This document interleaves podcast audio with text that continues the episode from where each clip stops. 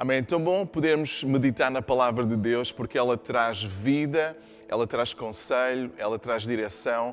E eu convidava hoje a abrir comigo no Evangelho de Mateus, capítulo 5 e verso 13 a 16, e nós vamos falar acerca de um tema sobre ser sal, sal e luz. Vocês são o sal para a humanidade, mas se o sal perde o gosto, deixa de ser sal e não serve para mais nada. É jogado fora e pisado pelas pessoas que passam. Vocês são a luz para o mundo e não se pode esconder uma cidade construída sobre um monte. Ninguém acende uma lamparina para colocá-la debaixo de um cesto.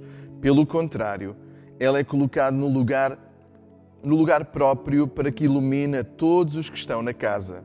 Assim também a luz de vocês deve brilhar para que os outros vejam as coisas boas que vocês fazem e louvem o Pai de vocês que está no céu. Vamos orar. Pai, eu te agradeço pela tua palavra e ajuda-nos, Senhor, a entendê-la e a colocá-la em prática, que o teu Espírito possa falar com aqueles que nos ouvem agora, Senhor, e possa tocar, Senhor, nos seus corações, em nome, em nome de Jesus.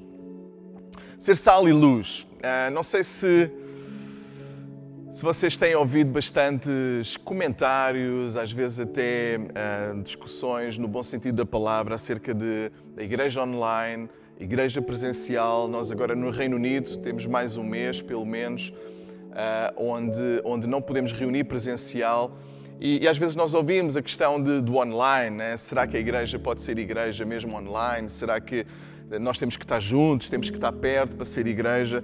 E é uma discussão uh, muito interessante, mas eu acho que uma discussão mais interessante do que essa é se nós estamos a ser sal e luz como igreja.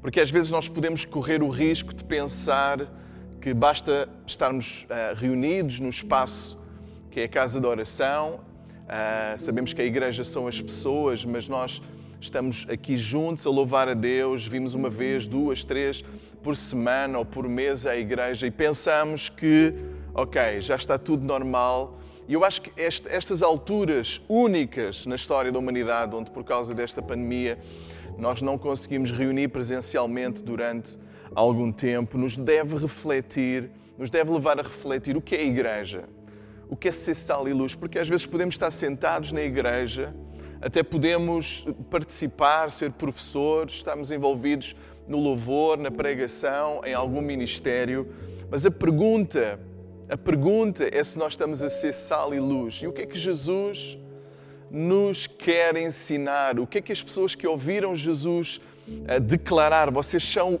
o sal da terra. Vocês são a luz do mundo. O que é que Jesus realmente estava a dizer àqueles que eram os seus discípulos, àqueles que ele chamou para estar com ele e para transformar a humanidade? E quando nós falamos acerca do sal, né, uh, nós temos que nos colocar no, no, lugar dos discípulos. Quando Jesus falou sal, o que, é que, o que é que iria na mente dos discípulos? E se nós pudermos analisar um bocadinho o contexto e perceber nos dias de Jesus, o sal era usado para quê, essencialmente? E nós, nós encontramos algumas coisas diversificadas. Olha, uma delas é que na altura de Jesus, eh, o sal podia ser uma forma de pagamento. Até a própria palavra salário vem de, de, da palavra original de sal, salário, pago com sal. O sal era tão valioso para os romanos naquele império que podia ser uma forma, uma forma de pagamento. Sabemos também que os sacrifícios, naquela altura, a Deus ou a qualquer divindade, os sacrifícios eram feitos com sal.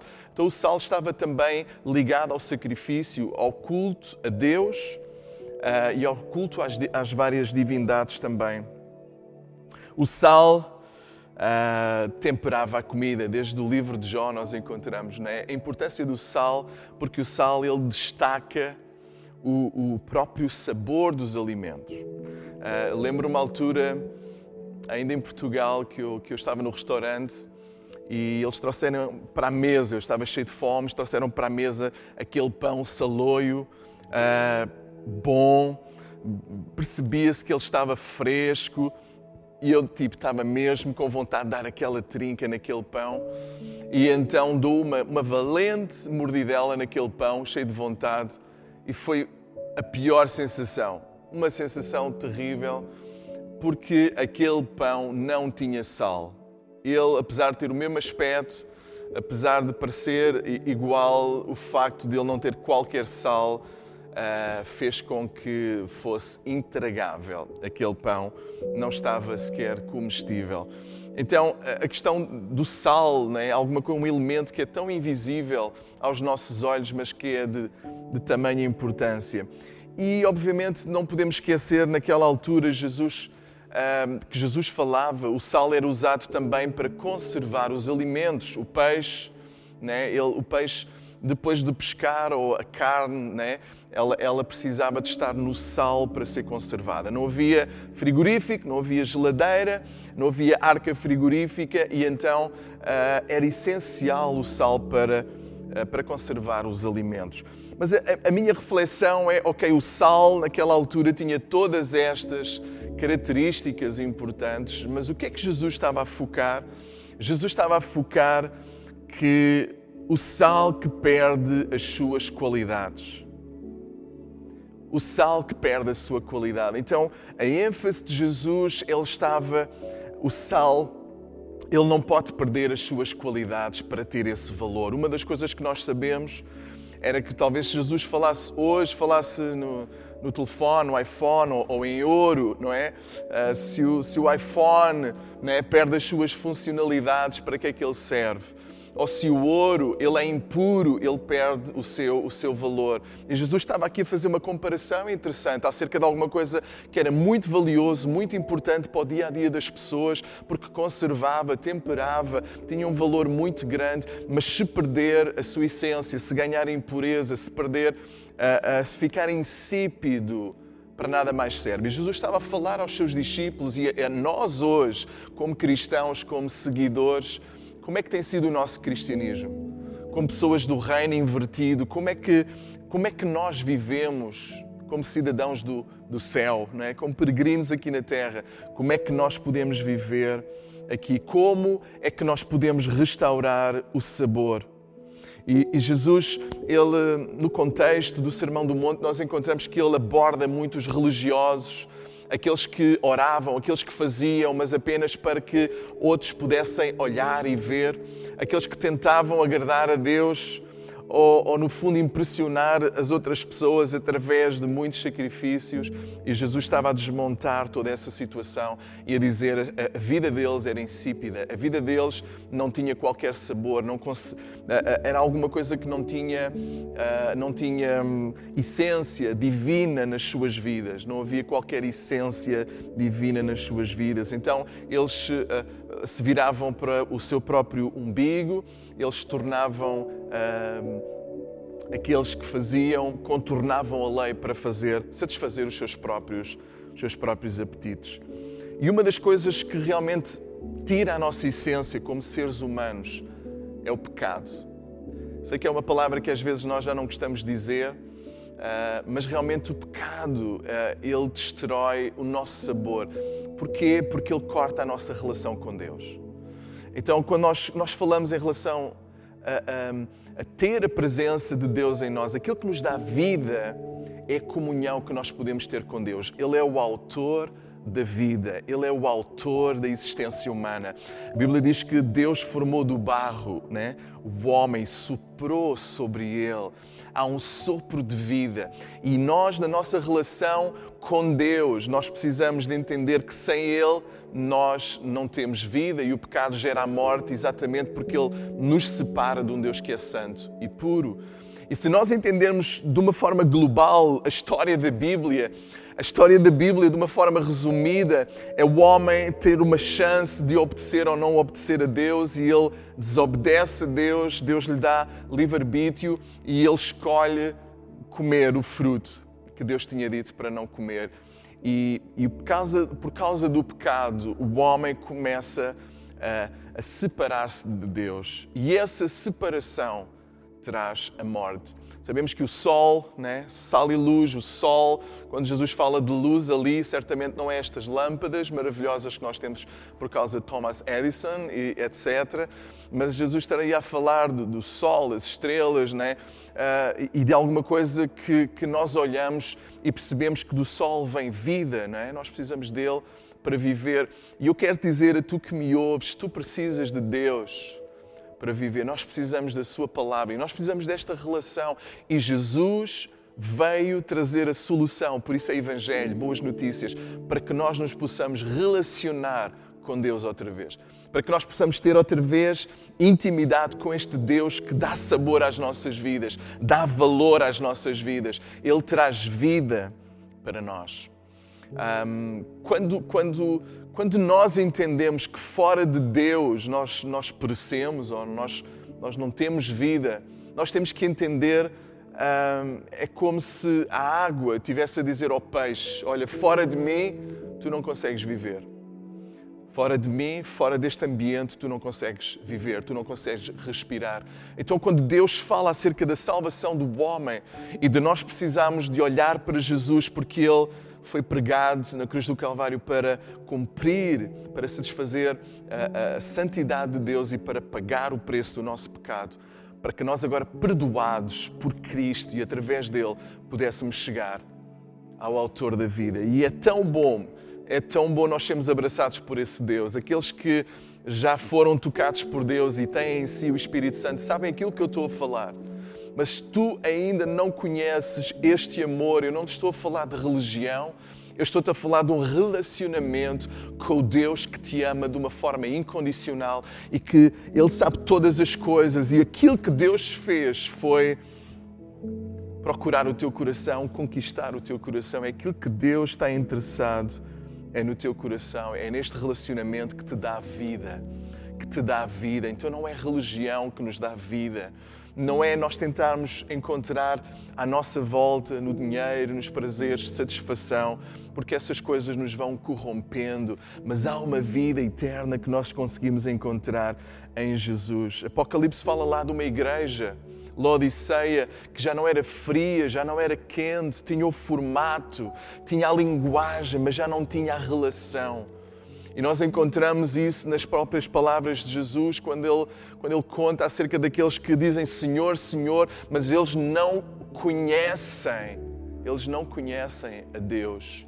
Então eles têm apenas alguma coisa que é exterior, mas a relação, o contacto com Deus já não existe. E esse contacto, ele pode existir através apenas da nossa fé em Cristo Jesus e através dele nós conseguimos aceder é, à vida, a Deus. E então alguma coisa que tu podes experimentar e que eu certamente estou tão grato por experimentar essa, essa vida.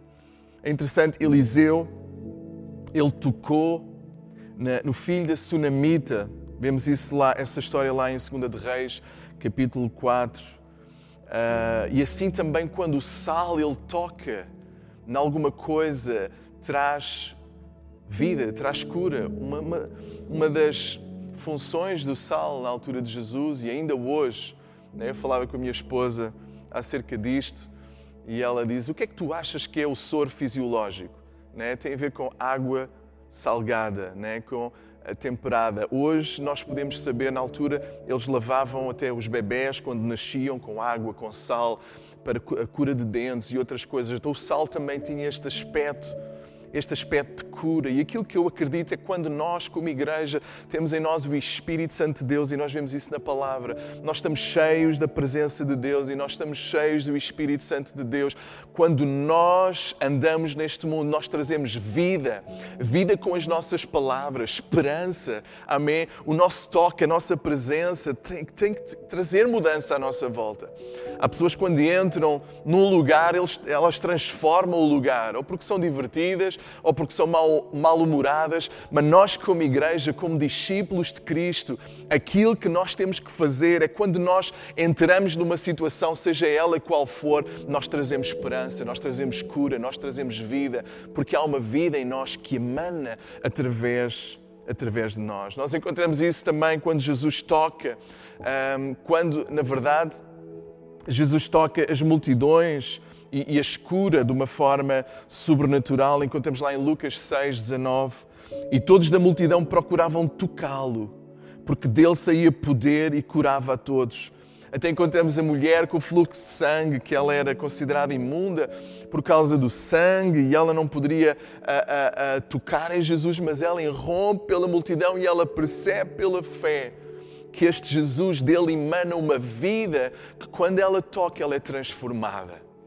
E eu quero te desafiar hoje, não a não, não olhares para mim, não olhares para a igreja, não olhares para um pastor, mas olhares para Jesus. E aquilo que eu estou a fazer aqui é lembrar-te aquilo que Cristo fez no cruz do Calvário por ti. E se há alguma coisa bonita no David, é aquilo que Cristo fez. E aquilo que Cristo fez, Ele pode fazer em ti também.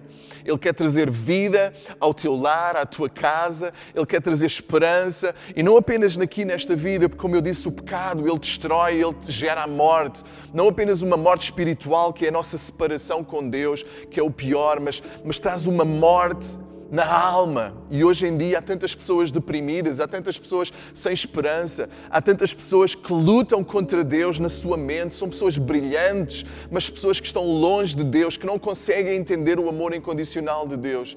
E tantas pessoas a sofrer fisicamente. E nós, na nossa salvação, neste grande plano de Deus, nós temos alguma coisa que já aconteceu quando nós cremos em Jesus. A salvação é instantânea no momento em que nós cremos em Jesus pela fé, que nós somos pecadores e que Ele é salvação. Ele nos perdoa e nos purifica de todo o pecado.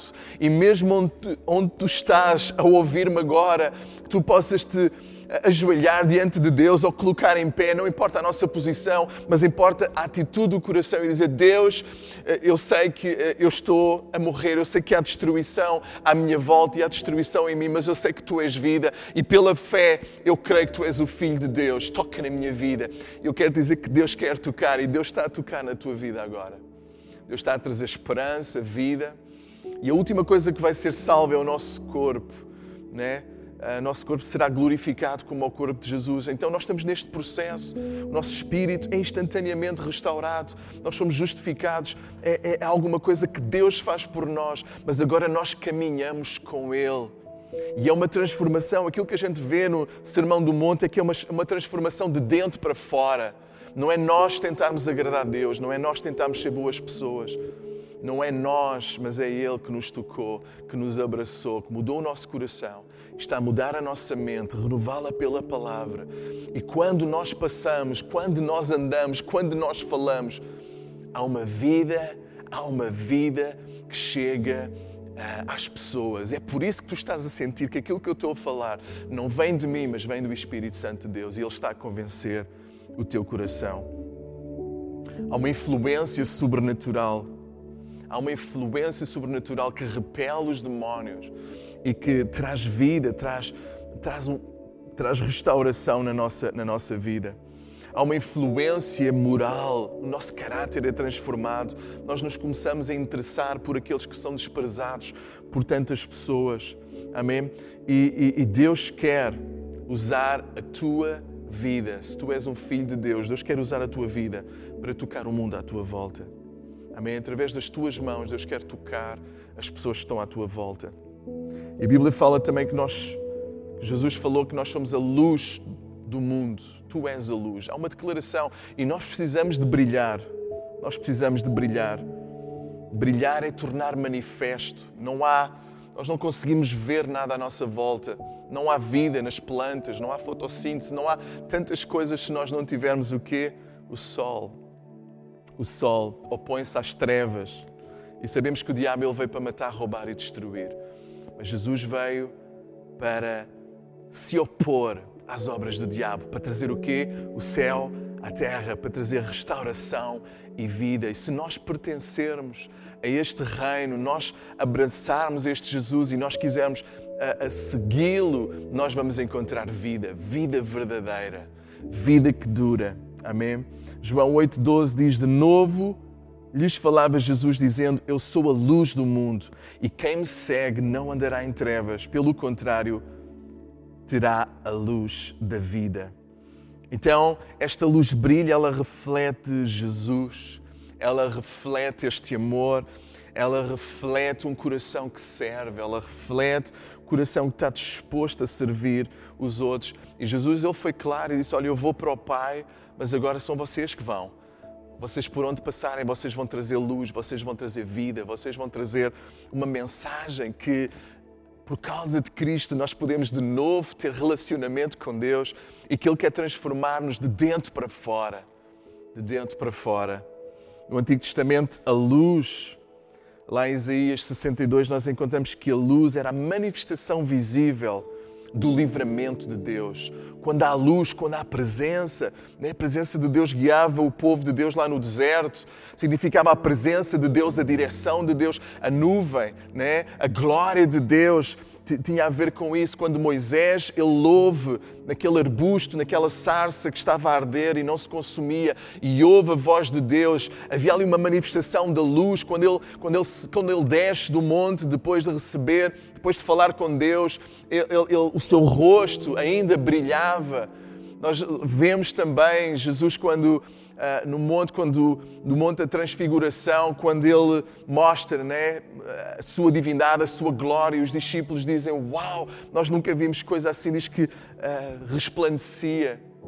Ele resplandecia. Nós vemos lá no livro de Atos também, quando o Espírito Santo de Deus vem sobre a igreja, que eram vistas quase línguas como de fogo, línguas de fogo por cima de cada discípulo de Cristo. Eu quero dizer que há uma analogia aqui em relação à presença do Espírito de Deus em nós.